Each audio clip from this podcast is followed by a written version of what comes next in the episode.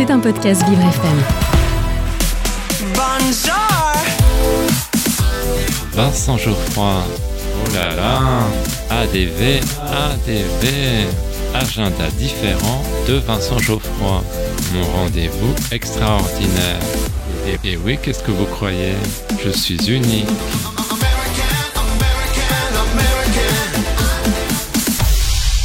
J'ai un secret pour vous.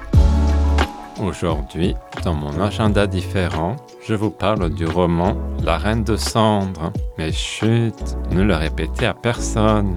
Il s'agit du tome 1 d'une saga d'Océane Valentin qui nous transporte dans un monde imaginaire.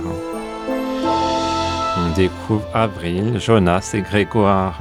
Ils sont victimes d'un accident de voiture dont ils n'auraient pas dû réchapper. Ils se retrouvent alors dans un univers inconnu et deviennent malgré eux les élus d'une prophétie.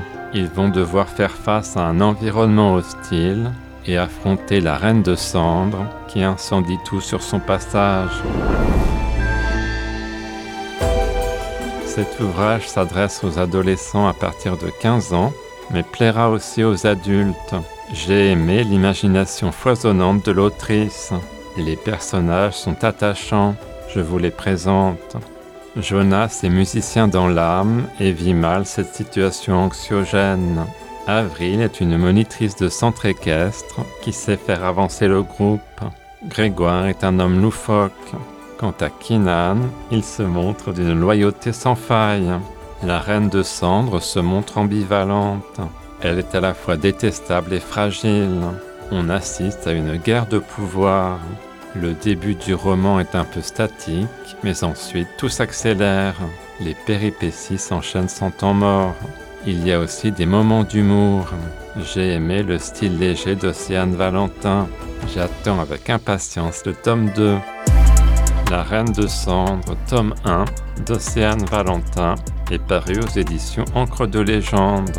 Maintenant que vous connaissez mon petit secret, je vous laisse. Qui a un chien pour surveiller mon appartement? J'ai déjà deux alarmes et une vidéosurveillance.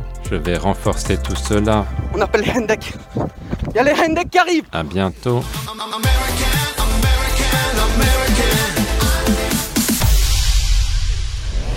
C'était un podcast Vivre FM.